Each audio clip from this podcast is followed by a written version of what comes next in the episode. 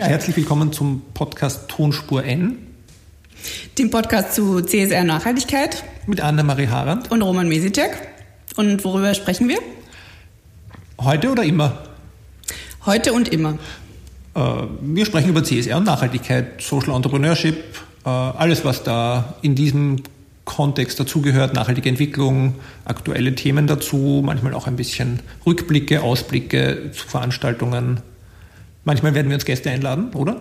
Genau, da freue ich mich schon sehr, wenn wir uns Gäste einladen. Ähm, die in unser Studio? In, in unser ähm, großes Tonstudio. Oder wir besuchen sie. Genau. Und, ähm, Und für heute haben wir uns vorgenommen, ein bisschen über uns zu reden, oder? Genau, ein bisschen über uns, über unsere Geschichte, wie wir zu, zu der Thematik gekommen sind, äh, warum wir immer noch dabei bleiben, warum es noch immer so viel zu tun gibt, weil ähm, es ist ist im Prinzip so, dass wenn man einmal mit, mit, den, mit den Themen rund um Nachhaltigkeit infiziert ist, das, da werden wir viele Hörer zustimmen, dass man da eigentlich so viel, ähm, so viel Bedarf noch sieht, was überall an allen Ecken getan werden muss, dass man davon einfach nicht mehr loskommt und das dann auch, wie in meinem Fall, einfach ähm, aus verschiedenen Blickwinkeln ja, angeht das Thema und ähm, in seinem Arbeitsalltag integriert. Ja, und wir werden das versuchen, nicht ganz todernst zu machen sondern vor allem halt unser Wissen, Expertise, Erfahrungen einbringen zu lassen. Äh, wir hoffen, dass da draußen auch Menschen sind, die einen ähnlichen Humor haben wie wir äh, und das dann auch ein bisschen lustig finden. Aber wir wollen natürlich Informationen vermitteln. Das ist eigentlich unser Ziel. Äh, beides sehr mitteilungsbedürftig. Wollen wir euch, Ihnen, das haben wir noch nicht entschieden, ob wir per Sie oder per Du mit den Hörerinnen und Hörern sind. Also ich bin definitiv per Du. Ja, wie bei Ikea sind wir jetzt per Du mit euch. Wie bei Ikea und bei der Erdbeerwoche. wir sind mit allen per Du. ja, also äh, viel Spaß mit unserem Podcast und wir steigen jetzt gleich ein mit der Vorstellung von uns beiden. Warum kennen wir uns da aus? Also warum kennst du dich da überhaupt aus? Ja, weil ähm, äh, mich jemand ähm, eingestellt hat im Jahre 2008. Nein, also ähm, grundsätzlich, ja, wie lange kennen wir uns schon? Seit 2008, glaube ich. Sieben Jahre. Sieben Jahre. Aber hallo. Ähm, damals über die Unternehmensplattform Respect das darfst du aber noch näher erzählen, was das ist und wie du da, da hingekommen bist. Ähm, ich habe mich grundsätzlich mit der ganzen Thematik rund um CSR Nachhaltigkeit im Rahmen eigentlich von der Diplomarbeit auseinandergesetzt und war dann auf der Suche ähm, nach einem Praktikum. Aller Generation Praktikum war das aber auch nicht so einfach, äh, hier was zu finden. Aber ähm, ich habe mich eigentlich schon, schon viel länger auch mit der ganzen Thematik beschäftigt, bin aufgewachsen in einem absoluten Ökohaushalt äh, mit den klassischen Reformhausmarken wie ähm, Völkel, wie Rabenhorst. Ähm, in Deutschland aufgewachsen, in Deutschland, muss man Entschuldigung, ja, genau.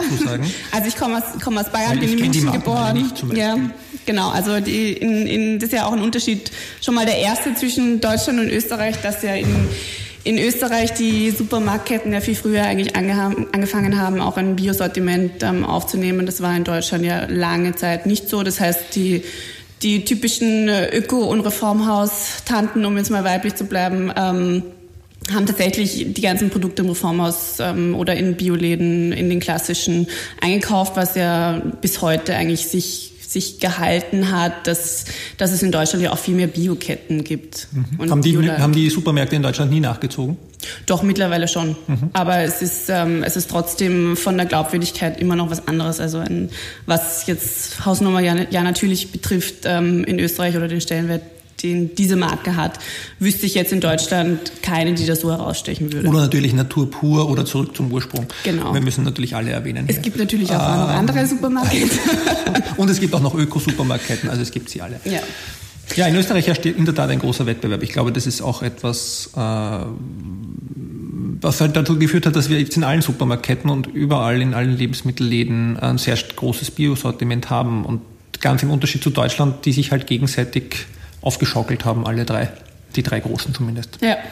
Na und vor allen Dingen, was, was auch ähm, ist, dass im Prinzip ja der Wettbewerb, jetzt also wenn wir gleich bei, bei den Supermarktketten in Österreich bleiben, also ein Großteil des Wettbewerbs läuft jetzt nicht mehr, nicht mehr nur über die Preisschiene, sondern es läuft ja über die ganzen Nachhaltigkeitsthemen. Ja? Also alles, was was nachhaltige Wochen angeht, was ähm, artgerechte Tierhaltung angeht und so weiter. Also wenn, wenn man im Prinzip die Pestizide, Pestizide oder Pestizidvermeidung, die Werbelinien ähm, der, der Ketten anschaut, ist mittlerweile relativ viel über, über Nachhaltigkeitsthemen abgedeckt. Mhm. Ist das überhaupt glaubwürdig? Weil bei Pestizidvermeidung ist ja jetzt gerade so, dass die Global 2000, glaube ich, kooperiert bei einem der Supermärkte mit denen. Ja, Was halten wir davon? Ja, das äh, ist, ist natürlich zu hinterfragen. Ich meine, ja, auch die, die, die Glaubwürdigkeit der, der NGOs ist ja irgendwie das Wichtigste, was sie haben. Deswegen, ähm, ja, ist, ist immer die Frage, wie viel äh, Budget da dahinter steht. Also das kann man mal hinterfragen in, in erster Linie. Auf der anderen Seite ähm, ist mir dann immer lieber, wenn, wenn ich weiß, dass eine NGO bei, bei einem Unternehmen ähm, die Finger drin hat, als wenn das Unternehmen ja, selber irgendwelche Dinge erfindet. Mhm. Ja, nein, ich glaube auch, also ich denke, die, die Kooperationen, die wir in Österreich sehen, sind auch relativ gut aufgesetzt. So wird kommuniziert von den NGOs mit klaren Budgettrennungen, klaren Töpfen und klaren Aufgabenteilungen. Ähm, es gab ja letztes Jahr, glaube ich, äh, auch über andere, über große Umwelt-NGOs in Deutschland ja einen Bericht, einen größeren, aber das ist ja auch ein bisschen im Sand verlaufen, kann man sagen. Äh, also ich denke, dass denen, dass denen das schon bewusst ist, dass sie sehr aufpassen müssen. Und umgekehrt finde ich es eigentlich für Unternehmen schon eine tolle Chance, sich weiterzuentwickeln und eben diesen Blick von auch außen auch zu bekommen aufs Unternehmen ja, und gemeinsam was weiterzubringen. Ja, und auf der anderen Seite, dass es natürlich nicht gratis ist und dass es NGOs nicht gratis machen, das ähm, ist auch meiner Meinung nach absolut legitim. Mhm, ja. Wie sind wir da jetzt drauf gekommen? Wolltest du ähm, nicht was anderes erzählen? Ja, eigentlich schon. Also über, über, über Deutschland und Österreich. Also, ah, über die ähm, Supermarketten. In genau. Also ich äh, bin, bin in München geboren und an der Grenze aufgewachsen und bin mittlerweile seit elf Jahren in Wien. Können wir uns wirklich so genau vorstellen? Interessiert das jemand? Weiß ich nicht. Ja, okay. Aber ähm, wir haben ja auch deutsche Hörerinnen und äh, Hörer und die wollen, genau und die wollen natürlich genau wissen, äh, wo ich herkomme. Ganz klar, ja. Ganz klar. Ähm, Für die deutschen Hörerinnen und Hörer möchte ich auch sagen, dass ich eine deutsche Mutter habe. Also um auch dort anschlussfähig zu sein. Sehr schön, das können wir doch überlegen, ob wir das rausschneiden. Nein. Ähm, ja, auf jeden Fall bin ich seit elf Jahren in Wien. Um das noch, noch mal so zu beginnen, hab dann ähm, äh, bin eine typische, ein typischer Wirtschaftsflüchtling, äh, was das Studium betrifft und ähm, habe dann eben auch angefangen im Rahmen des Studiums internationale Entwicklung eben im Rahmen der Diplomarbeit mich mit dem Thema CSR Nachhaltigkeit auch auf äh, wissenschaftlicher Ebene zu beschäftigen und ähm, habe Diplomarbeit über Fairtrade und andere Nachhaltigkeitsinitiativen im Vergleich geschrieben. Und dann war auch relativ klar, dass ich auch eigentlich mich beruflich äh, in, in diesem Bereich und in dieser Thematik bewegen möchte und ähm, bin dann sehr viel auf Veranstaltungen gegangen rund um das Thema. Es gibt auch, ich meine, damals gab es schon sehr viel, mittlerweile kannte man ja jeden Abend irgendwo hingehen und ähm, nachhaltige Brötchen essen und ähm, Bio-Bier trinken und ähm, da hat sich schon einiges auch, auch äh, weiterentwickelt und getan. Und dann ähm, ja, war ich ein Jahr bei Respect und habe den Roman dort kennengelernt und war dann bei, fünf Jahre bei, bei einer ja, Unternehmensberatung ähm, zu CSR und Nachhaltigkeit namens Brainbows und ähm, habe mittlerweile, beziehungsweise eigentlich schon 2011 mein eigenes Unternehmen gegründet, auch mit einer ehemaligen Mitarbeiterin von Respect ähm, namens Erdbeerwoche. Und äh, wir kümmern uns um das Thema nachhaltige Frauenhygiene, ein Bereich, der auch aus der ganzen Nachhaltigkeitsthematik bisher immer komplett ähm, ausgeklammert wurde, weil sich niemand an das ganze Thema Tabumenstruation etc. herangetraut hatte. Und ähm, wir haben uns gedacht, irgendwer muss das machen. Und deswegen machen wir das und äh, nähere Infos äh, bitte einfach die Erdbeerwoche googeln. Ja, und in sicher auch noch in einer späteren Sendung. Genau. Ja, wenn wir uns mal da gehen, ganz genau die CSR-Strategie der Erdbeerwoche anschauen. Genau, die total ausgeklügelt ist.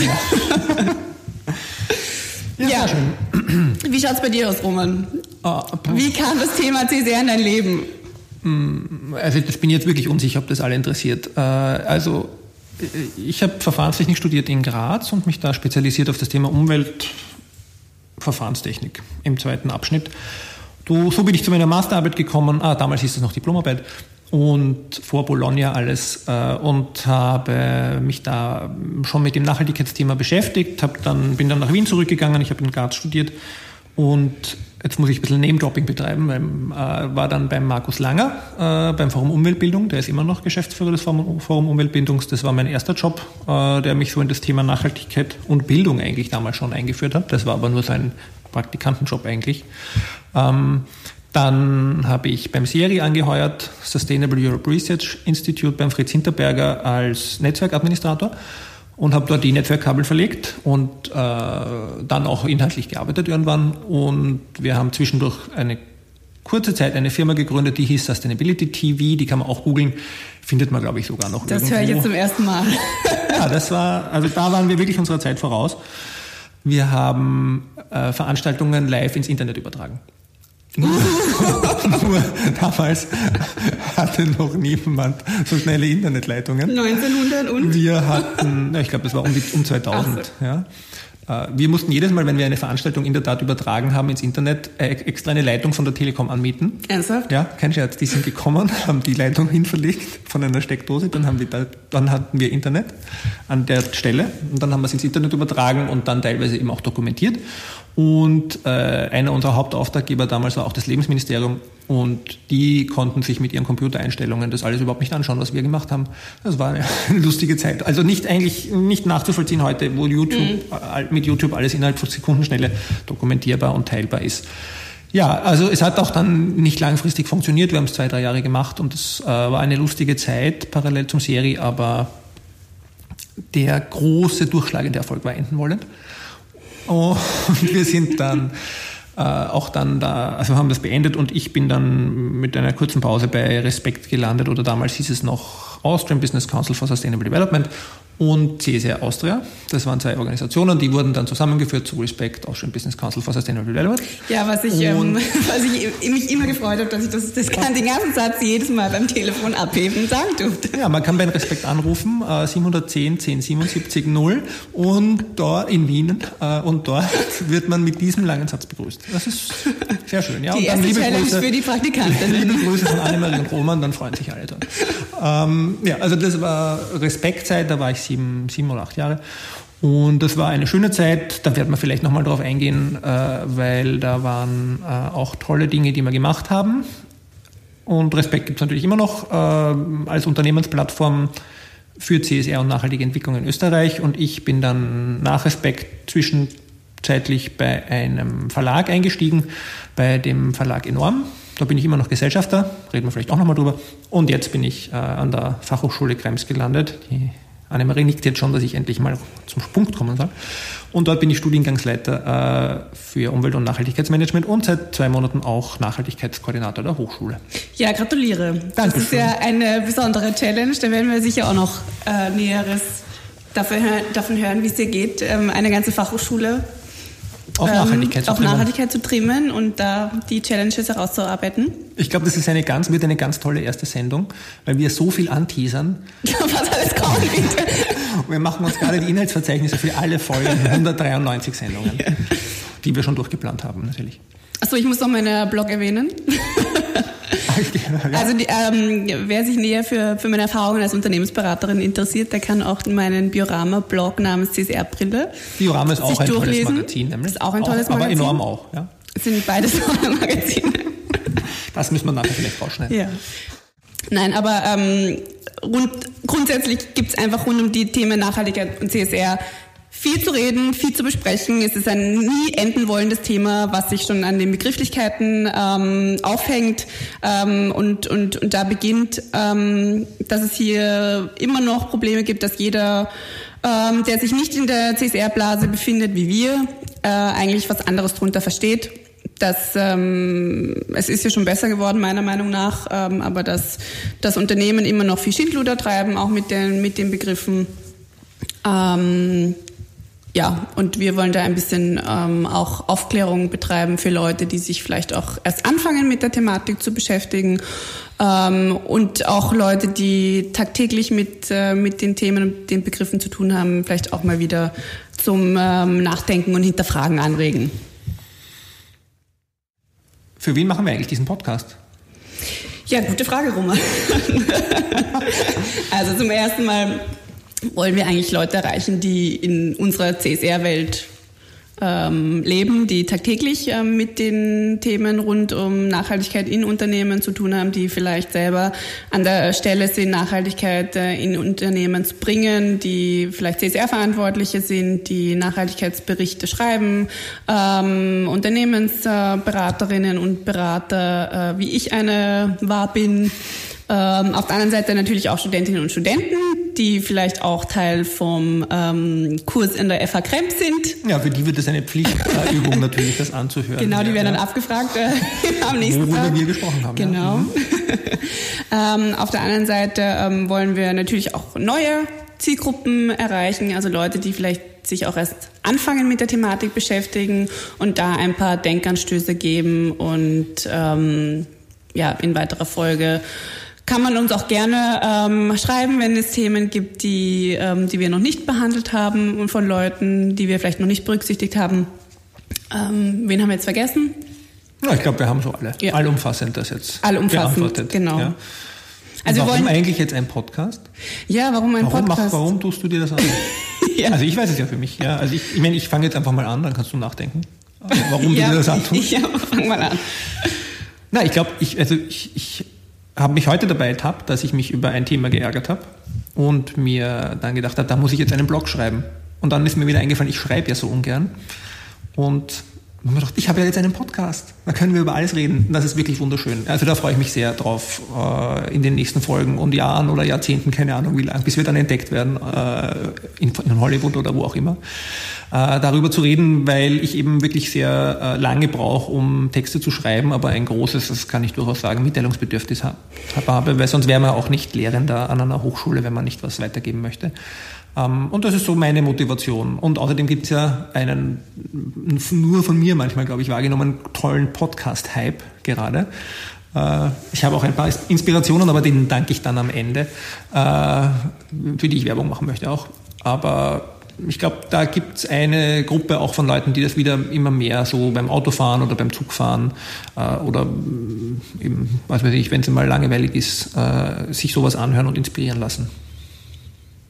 Ja, warum mache ich einen Podcast? Ähm, gute Frage.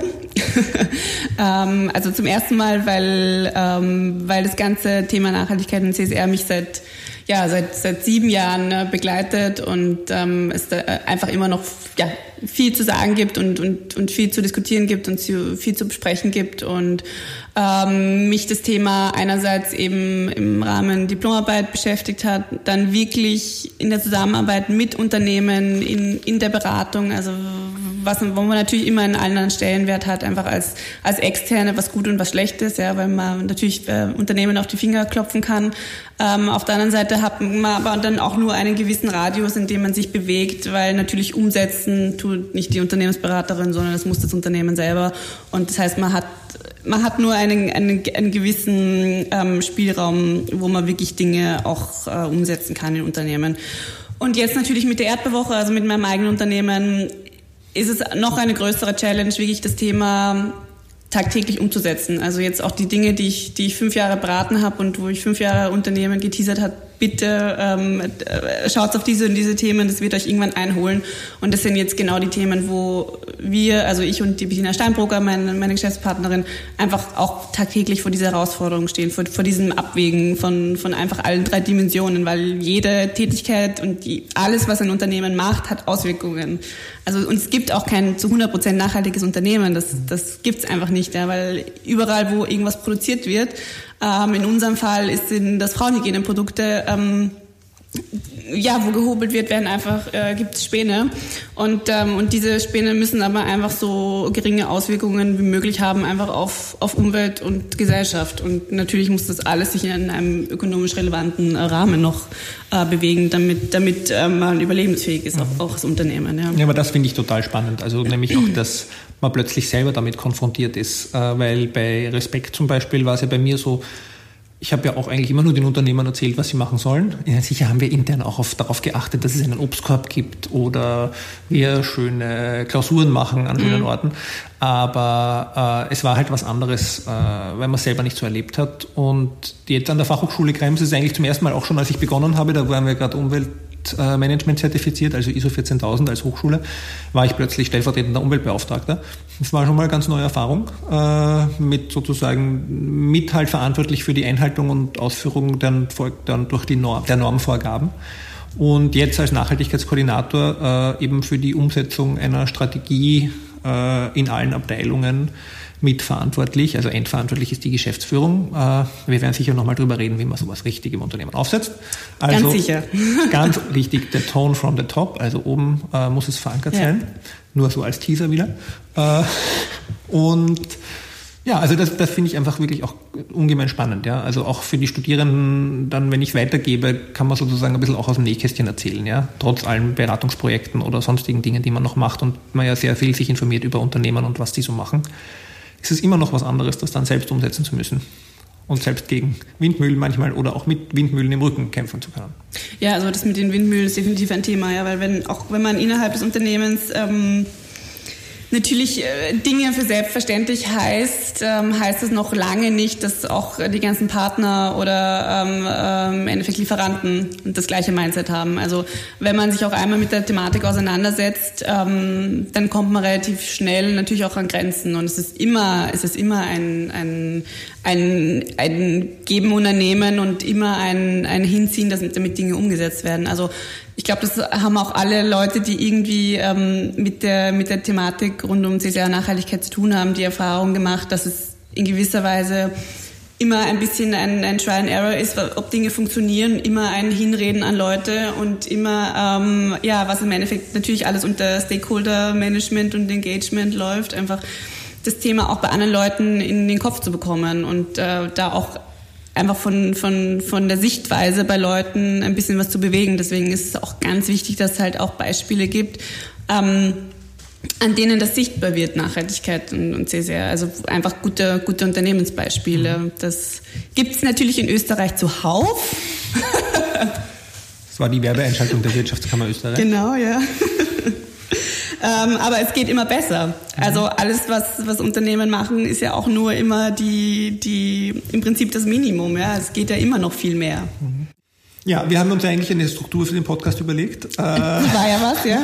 Die, die haben wir jetzt mal nicht eingehalten im ersten Podcast. Aber die Idee ist, äh, dass wir alle 14 Tage, äh, haben wir uns vorgenommen, immer montags, äh, damit die Woche gut beginnt, oder der Montagabend gut beginnt, ähm, einen Podcast online, online stellen und da zwei bis drei Themen jeweils äh, bearbeiten, diskutieren, manchmal vielleicht nur eines, manchmal mehr, je nachdem, was uns gerade bewegt. Äh, wir wollen vielleicht ein bisschen Veranstaltungen kommentieren, Ausblick, Rückblick, äh, Buchrezensionen, Zeitschriften, Artikel verreißen ähm, was noch? Wenn Sie es verdient haben. Natürlich. Also dann plaudern wir ein bisschen aus dem nachhaltigen Nähkästchen unserer beiden ähm, Jobs, die wir haben und eben, wie der Roman schon gemeint hat, ähm, Veranstaltungstipps wird aus der Romans Eventkalender vorgelesen. Ähm, genau. Um einfach äh, auf die wirklich aktuellen äh, Veranstaltungen, die es ja zuhauf gibt, äh, zum Thema Nachhaltigkeit und CSR hinzuweisen und ähm, vielleicht auch dann in Zukunft zu sehen, welche Veranstaltungen man sich hätte besser sparen können. Oder wo man, wo sich alle Hörer treffen können. Genau. Und Hörerinnen. Das stimmt. Hörerinnen und Hörer treffen können. Ja, das war es jetzt soweit. Äh, wir sind jetzt mal durch mit dem Podcast. Äh, wir möchten jetzt noch ein paar Menschen danken. Genau. Äh, weil es war jetzt ja doch etwas ein längeres Vorbereitungsprojekt und jetzt ging es dann doch irgendwie ganz alles ruckzuck. Wir hatten Namensfindungsschwierigkeiten. Wir hatten, also wir haben lange darüber geredet. Genau, wir also haben, Schwierigkeiten würde ich es noch nicht nennen. Schwierigkeiten waren es keine. Also, also es hat eine Weile gedauert, bis wir uns da einig geworden sind und da gab es ein paar involvierte Personen, die wir äh, auch eingebunden haben, bei denen möchten wir uns danken, bedanken. Das ist die Anja Christanell, die findet man auch auf Twitter. Äh, der Reinhard Herock findet man auch auf Twitter. Äh, und der Thomas Friemel, den findet man nicht auf Twitter. Der Thomas Friemel ist der Chefredakteur des Social Publish Verlags, der auch enorm herausbringt in Hamburg. Äh, und dann gab es noch den Joachim Schneider, der arbeitet für eine Linzer Agentur, äh, ein langjähriger Freund und Typo-Experte, der das Logo begutachtet hat. Und da möchten wir uns auch sehr herzlich bedanken. Genau, sehr schön geworden. Ähm, das ist sehr schön geworden, genau. ansonsten, wenn sich jemand jetzt hier berufen fühlt, einen Jingle zu machen für uns, bitte sehr. Jederzeit. Ja, man erreicht uns über unsere Twitter-Kanäle oder wir haben auch eine E-Mail-Adresse jetzt podcast.tonspur-n.eu. Das geht an wow. uns beide gleichzeitig. Gleichzeitig, okay. Ähm, ja, ich glaube, das war's fürs erste Mal. Ja? Genau, also ich möchte noch äh, der Bettina Steinbrugger Ach, danken, natürlich. meiner Co-Gründerin der Erdbewoche und ähm, in dem Fall meinem Freund, der ähm, auf die Nachricht hinaus, dass ich einen Podcast mache zum Thema Nachhaltig und, und CSR gemeint hat, ihr macht dann ähm, einen auf Dermann und Grissemann auf Ökofuzzi und ähm, genau, weitere Personen, die ähm, in den Podcast eingebunden werden, werden wir in den nächsten Folgen danken. Ja, dann viel Spaß und bis in 14 Tagen. Tschüss. Tschüss.